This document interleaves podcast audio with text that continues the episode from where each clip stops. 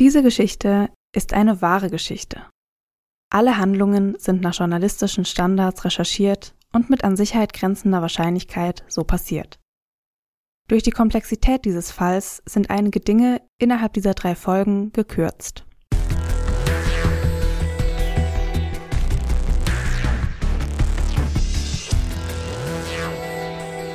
Fünf Minuten vor dem Tod, der Kriminalpodcast. Eine Podcast-Doku-Serie in drei Folgen mit Luisa Bleich und Jost Schmidt. Der Geheimdienst und der Auftragsmord. Folge 1. Was ist fünf Minuten vor dem Tod unseres Opfers passiert? Musste es leiden? War es überrascht? Es war überrascht.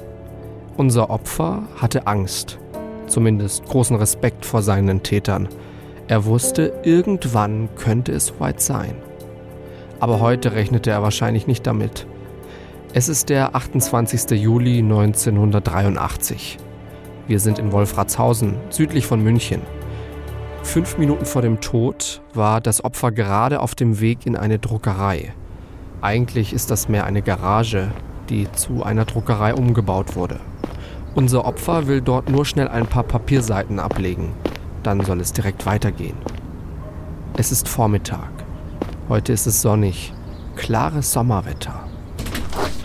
Unser Opfer heißt Stjepan Jurekovic. Er betritt die Druckerei.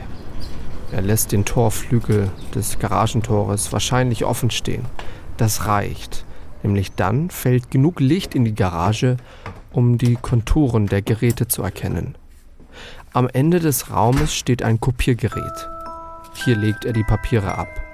Was er nicht weiß, im hintersten Druckereiraum verstecken sich mehrere Täter und sie bringen Stjepan um.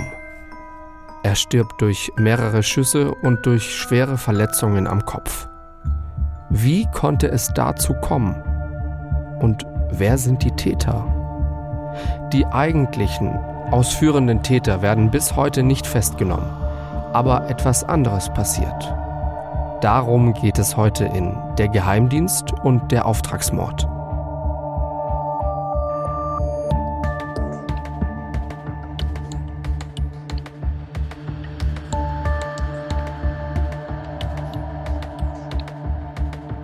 Nach dem Zweiten Weltkrieg wird Kroatien eine Teilrepublik der neuen Volksrepublik Jugoslawien. 1971 wurden die Proteste des kroatischen Frühlings niedergeschlagen. Anfang der 80er Jahre gibt es immer mehr Spannungen zwischen Kroatien und der von Serben dominierten jugoslawischen Regierung. Genau in dieser Zeit befinden wir uns jetzt. Unser Opfer, Stjepan Dorekovic, wird auf dem Gebiet der Republik Serbien geboren. Anfang der 50er Jahre beendet er sein Studium an einer ökonomischen Fakultät in Belgrad.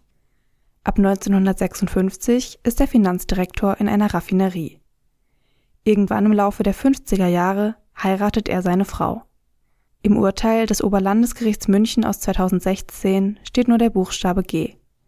Am 10. Januar 1955 wird ihr gemeinsamer Sohn geboren. Er wird einige Jahre nach seinem Vater unter mysteriösen Umständen in Kanada sterben.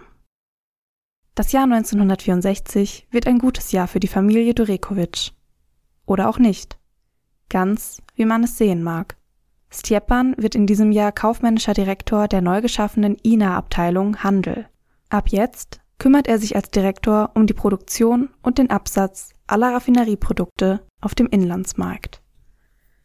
Im April 1975 passiert etwas Bemerkenswertes. Stjepan wird beim deutschen Bundesnachrichtendienst Informant. Im Mai 1980 wird er Marketingdirektor in der Arbeitsorganisation INA. Zitat aus dem Urteil Dort hatte er die Produktionspläne aller INA-Fabriken mit den Anforderungen des Marktes zu koordinieren. Auch die Vorbereitung der Beschaffung von Rohöl aus dem In- und Ausland gehörte zu seinem Aufgabenbereich. Die Firma INA gibt es bis heute. Sie ist eine kroatische Ölfirma bis heute spielt sie eine wichtige Rolle im Ölmarkt in Kroatien. Stjepan ist in der Hierarchie der INA mittlerweile sehr weit oben. Genau das wird noch zum Problem für ihn. Über ihm stehen nur die Vizepräsidenten und der Präsident. Den Bundesnachrichtendienst versorgt er mit Informationen, vor allem wirtschaftlicher und militärischer Art. Infos, die mit der Ölversorgung im Zusammenhang stehen. Für diese Informationen erhält er vom Bundesnachrichtendienst im Laufe der Jahre mindestens 150.000 D-Mark.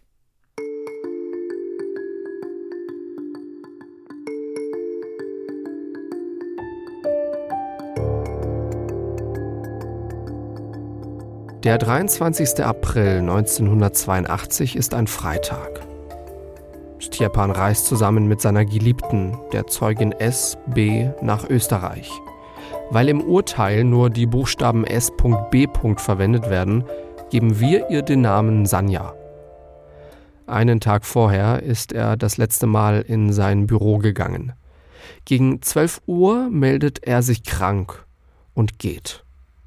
Sanja und Stjepan bleiben einige Wochen lang in Österreich. Sanja reist dann alleine wieder zurück nach Jugoslawien. Stjepan aber fliegt für zwei Wochen nach Teneriffa und von dort dann nach München. Am 1. Juni kommt er dort an. Noch ein Jahr und ein Monat bis zu seinem Tod. In München stellt er einen Asylantrag. Die Flucht nach Deutschland hat mindestens einen Grund. Zitat aus dem Urteil Grund für die Flucht war unter anderem die Befürchtung, als hochrangiger Manager für die schlechte wirtschaftliche Lage in Jugoslawien zur Verantwortung gezogen zu werden. Dies zeichnete sich für Stjepan Durekovic seit Anfang 1982 ab. Daneben hatte er bereits seit einigen Jahren die Absicht, Jugoslawien zu verlassen und seine regime- und gesellschaftskritischen Bücher zu veröffentlichen. Möglicherweise rechnete er auch damit, dass seine geheimdienstliche Tätigkeit in Kroatien für den deutschen Bundesnachrichtendienst bekannt geworden war, weil er kurze Zeit vorher einen anderen INA-Mitarbeiter als Agenten anwerben wollte.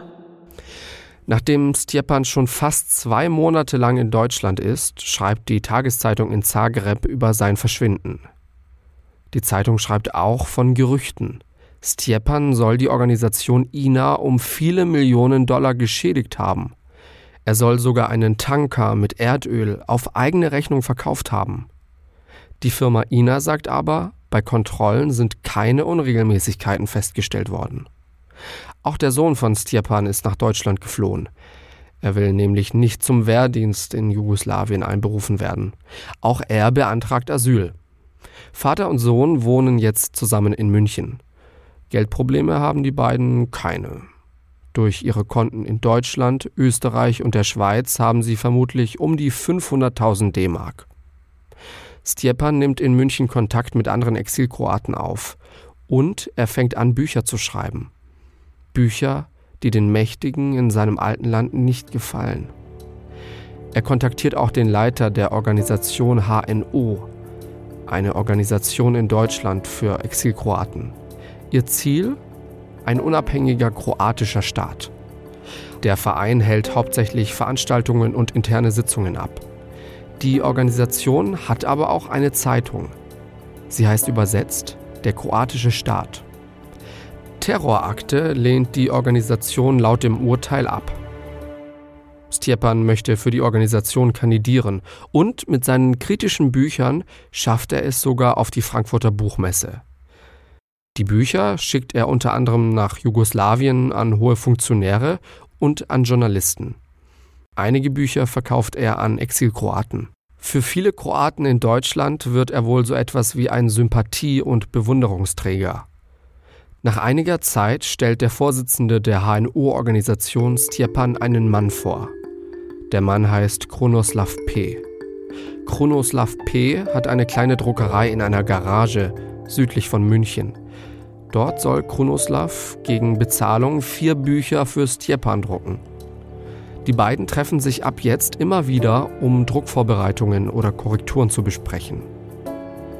Stjepan weiß nicht, dass er sich da mit einem sehr gefährlichen Mann trifft.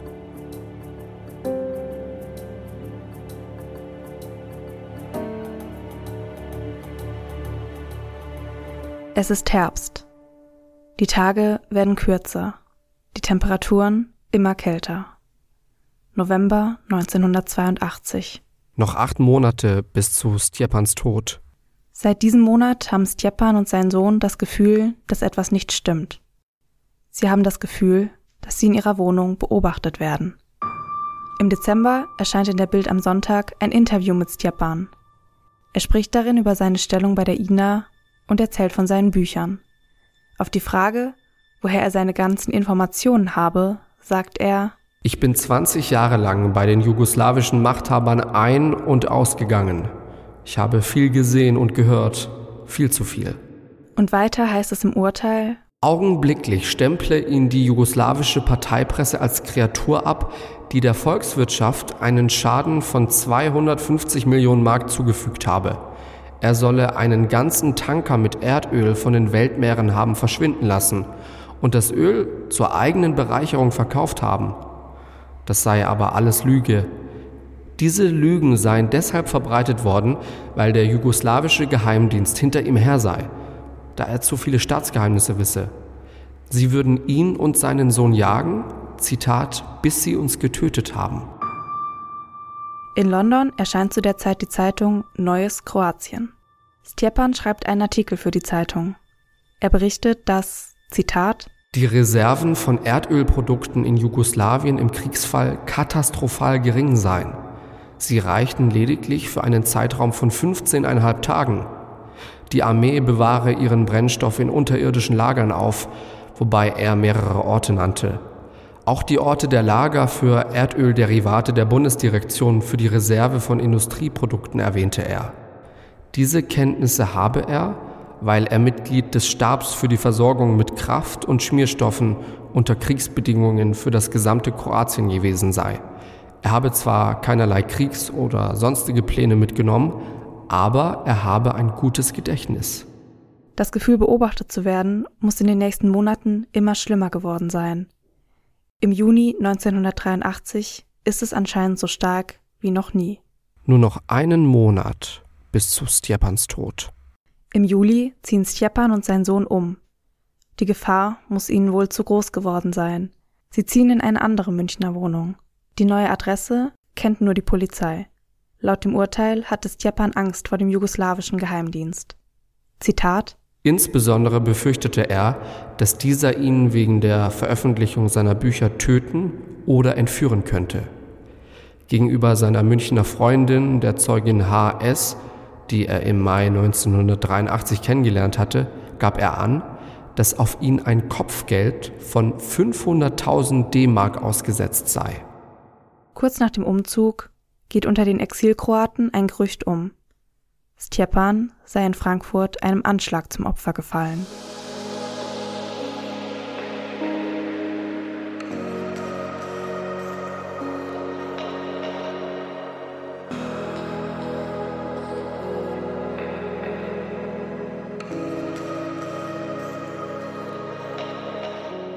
Krunoslav P. reist während des kroatischen Frühlings nach West-Berlin und beantragt dort Asyl.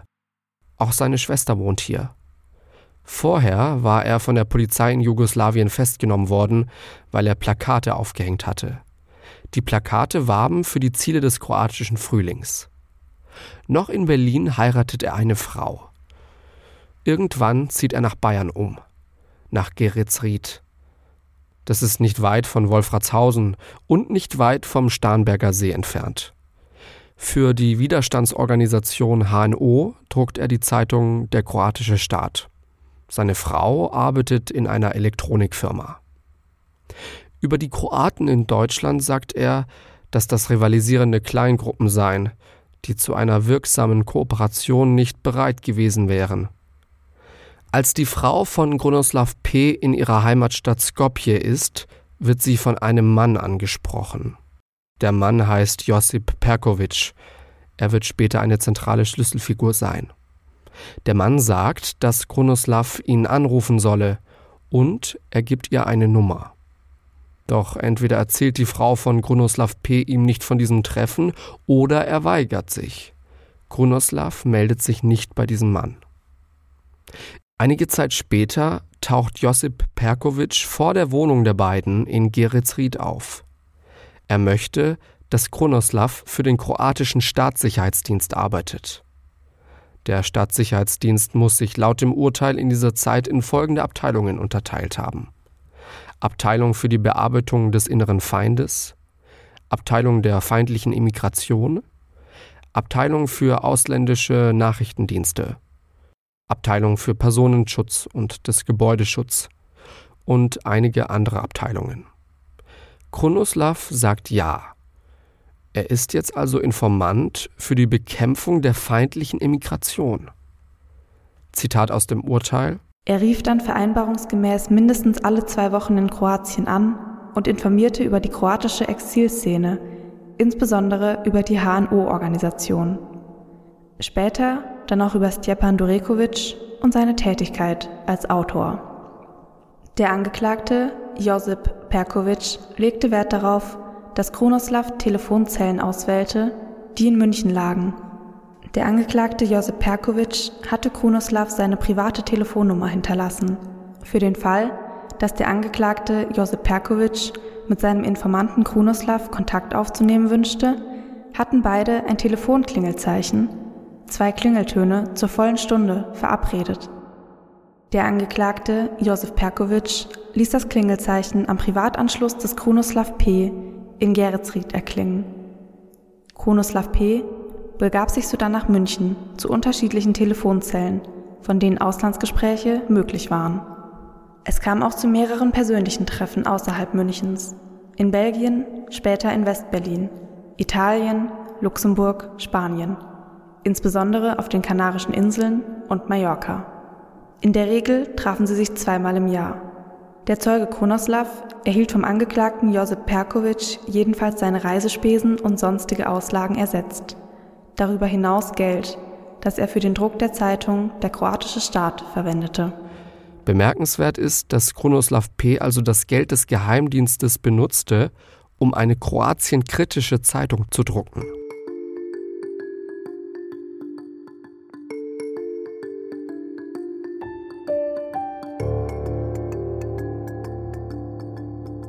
Irgendwann beschließen die Entscheidungsträger in Jugoslawien, dass Tjepan eine ernsthafte Gefahr für Jugoslawien sei. Der Bundessicherheitsdienst sagt, dass Tjepan das Potenzial habe, Zitat, die bis dahin zersplitterte extreme Emigration zu einen und sie als vielseitiger Kenner aller Strukturen und der allgemeinen Lage im Land für die Durchführung konkreter Aktionen zu mobilisieren. Das wirkt so, als hätten sie vor einem terroristischen Anschlag Angst. Wir haben während unserer Recherche keine Anhaltspunkte für einen Anschlag gefunden.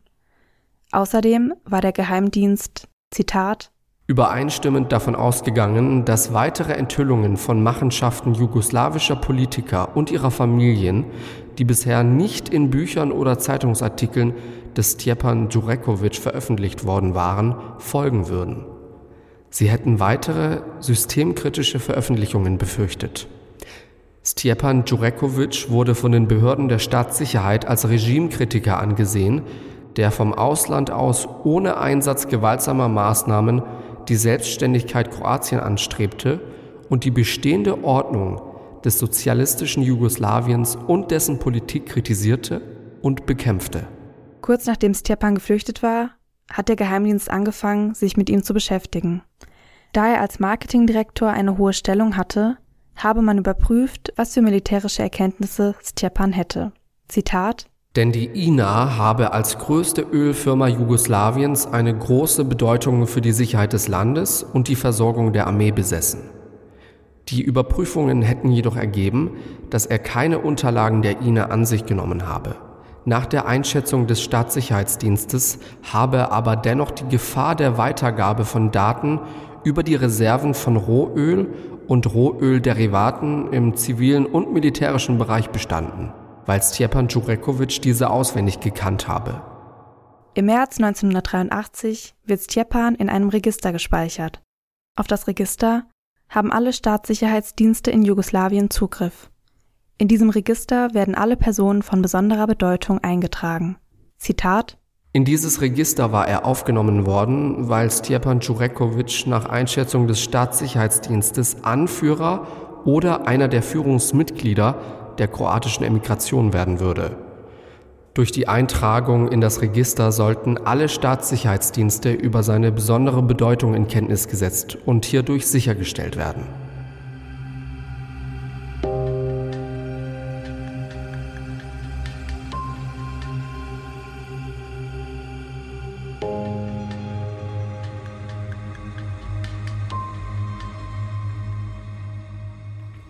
Ermordungen durch jugoslawische Geheimdienste waren in den 60ern, 70ern und den 80ern keine Seltenheit.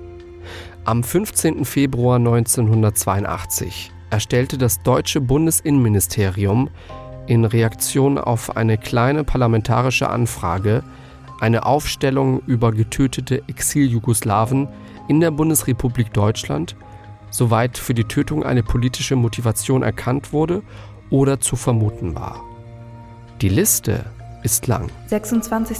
bzw. 27. September 1968, Oktober 1968, 1969, 7. April 1969, 1. März 1971, 9. März 1982, 8. Juli 1974, 1975, 1979. Am 16. April 1980 wurde DS ermordet, wobei die Tatverdächtigen BS und JO aus der Vollzugsanstalt Wuppertal freigesprengt wurden.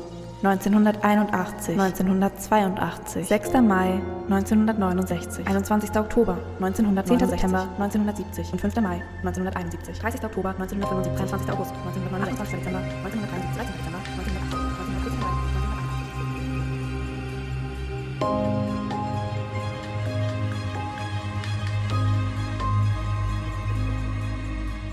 Petar Hinitsch gibt der Hannoverschen Allgemeinen viele Jahrzehnte nach den Vorfällen ein Interview.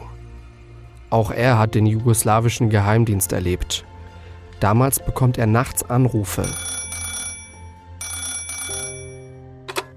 Am anderen Ende nur atmen.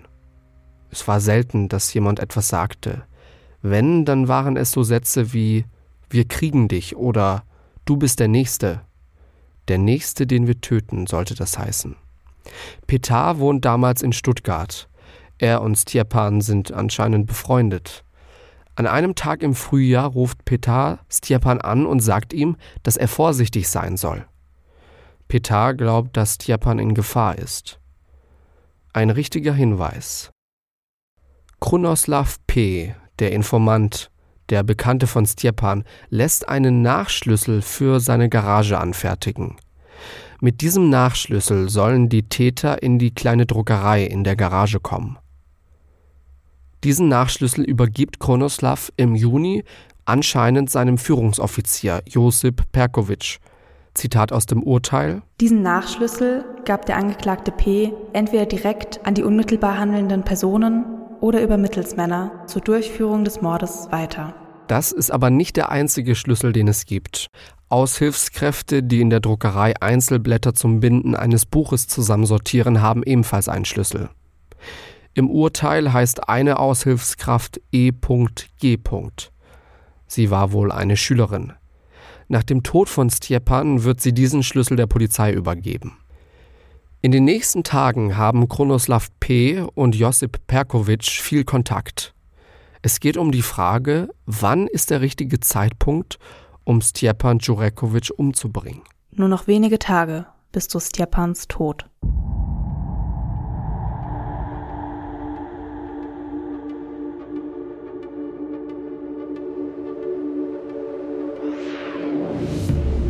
Es ist Sonntag. Stjepan und der Leiter der Exilkroaten-Organisation HNO treffen sich in der Gaststätte Simbacher Hof. Sie sitzen an einem Sieben-Personen-Tisch. Es ist der dritte und zugleich letzte Tisch vom Eingang aus gesehen in der rechten Ecke des Gastraums. Das wird später ein Zeuge vor Gericht sagen. Auch Kronoslav P. sitzt am Tisch. Außerdem noch weitere Menschen. Kronoslav wird später sagen, dass er bei diesem Treffen nicht dabei war.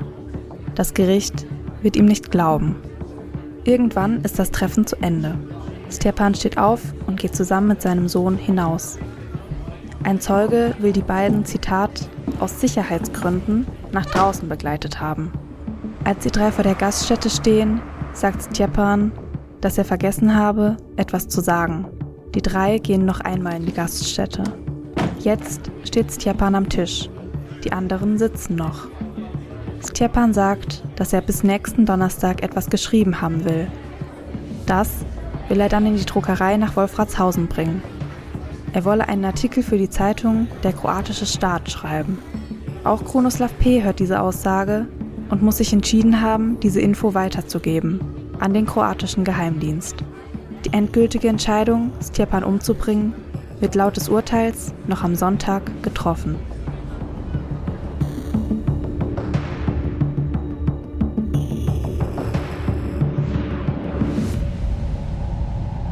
Dienstag. Am 26. Juli verabredet Stjepan sich mit seiner Freundin H.S. Wir nennen sie Heike. Die beiden wollen am Donnerstag auf der Isar Schlauchboot fahren. Sie wollen sich um 11.30 Uhr auf einer Brücke in Wolfratshausen treffen. Davor will Stjepan seinen Artikel in die Druckerei bringen. Es ist Donnerstag. Zwischen 5.30 Uhr in der Nacht und 11.30 Uhr am Vormittag müssen mindestens zwei Täter in die Druckereiräume gekommen sein. Sie öffnen die Tür, vermutlich mit dem Nachschlüssel von Grunoslav P. Die Täter verstecken sich im hintersten der drei Räume der Druckerei, um auf Stjepan zu warten. Der querliegende Druckereiraum ist weit von dem Eingang entfernt. Das bedeutet, wenn kein Licht an ist, ist es hier am dunkelsten. Der Lichtschalter befindet sich nicht direkt am Eingang, sondern mitten im Raum. Dieser Platz ist aus Sicht der Täter ideal für einen Überraschungsangriff. Sie können dort auf ihr Opfer warten, ohne dass es Verdacht schöpft.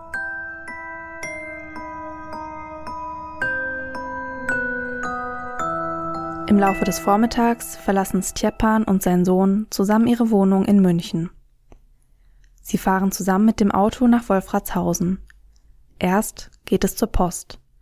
Was nun mit dem Sohn passiert, konnten wir nicht herausfinden. Stjepan ruft seine Freundin Heike an. Er fragt, ob er das Treffen auf 12 Uhr verschieben kann, denn er weiß nicht, ob er alles pünktlich schafft. Jetzt ist es 10.50 Uhr. Das ist laut Urteil das letzte Lebenszeichen von Stjepan. Stjepan parkt sein Auto auf einem Parkplatz vor der Leusachhalle in Wolfratshausen. Dieser Parkplatz ist nicht direkt bei der Druckerei. Er ist ein gutes Stück entfernt. Morgen wird man das Auto hier finden, nachdem man seine Leiche gefunden hat. Stjepan schließt das Auto ab und geht los zur Druckerei.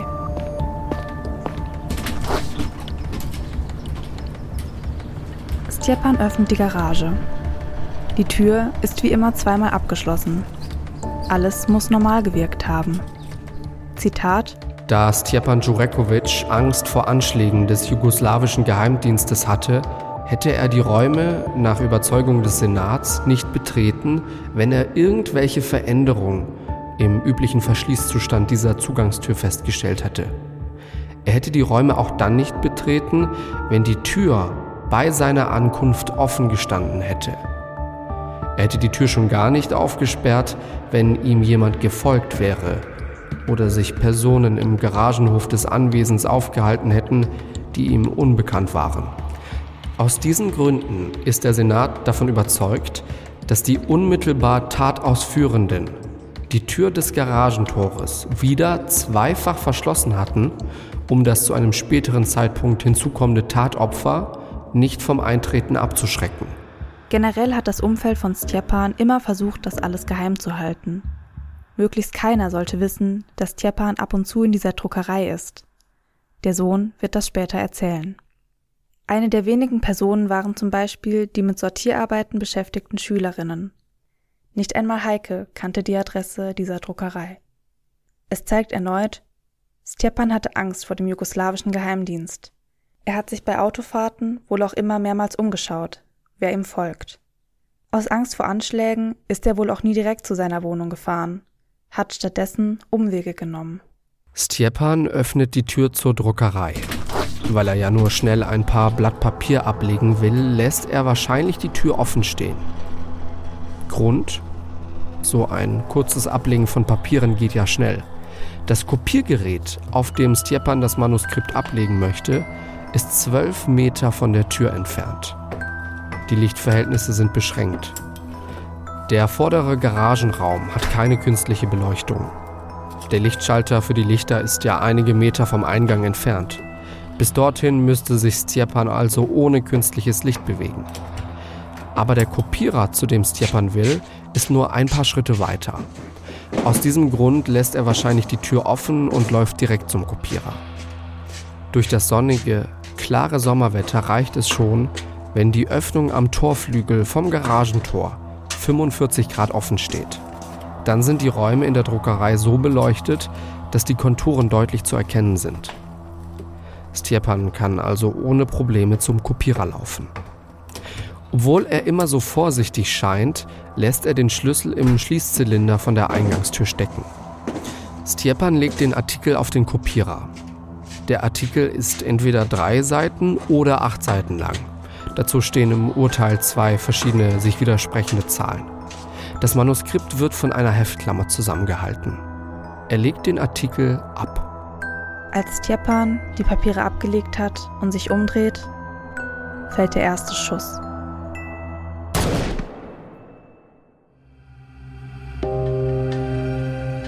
Der Geheimdienst und der Auftragsmord Folge 1 Eine Podcast-Doku-Serie in drei Folgen mit Luisa Bleich und Jost Schmidt. Mehr Infos zum Podcast gibt es auf Instagram unter @kriminalpodcast und auf kriminalpodcast.de.